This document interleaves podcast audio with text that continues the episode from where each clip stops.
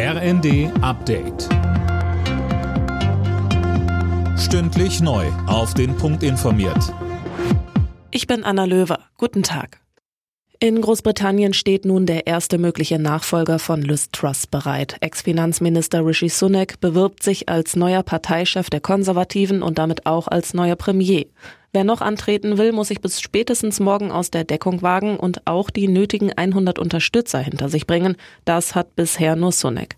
Nach wie vor wird aber auch heiß über eine Rückkehr von Boris Johnson spekuliert.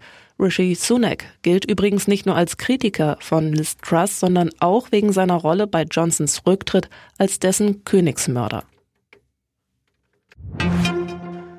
Im Ukraine-Krieg hat SPD-Bundestagsfraktionschef Mützenich Außenministerin Baerbock zu mehr diplomatischem Einsatz aufgerufen. Im ZDF stützte er sich auf Umfragen, wonach rund 60 Prozent der Deutschen Friedensverhandlungen gutheißen würden.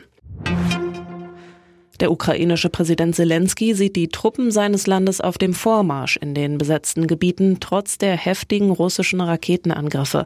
Mehr von Lisa Schwarzkopf. Zelensky sagt, die ukrainischen Streitkräfte seien durch russische Angriffe auf die Infrastruktur nicht aufzuhalten. Moskau befürchtet auch einen Angriff auf die besetzte Stadt Cherson. Jetzt wurden alle Zivilisten aufgerufen, die Stadt zu verlassen. Schon vor Tagen war eine teilweise Evakuierung angekündigt worden. Die Großstadt wird seit Monaten von Russland kontrolliert und liegt in dem Teil der Ukraine, den Moskau völkerrechtswidrig annektiert hat. Red Bull-Gründer Dietrich Mateschitz ist tot. Der österreichische Milliardär starb im Alter von 78 Jahren, wie das Unternehmen für Energy Drinks mitteilte, offenbar an Krebs.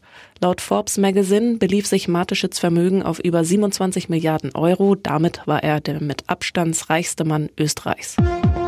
Alle Nachrichten auf rnd.de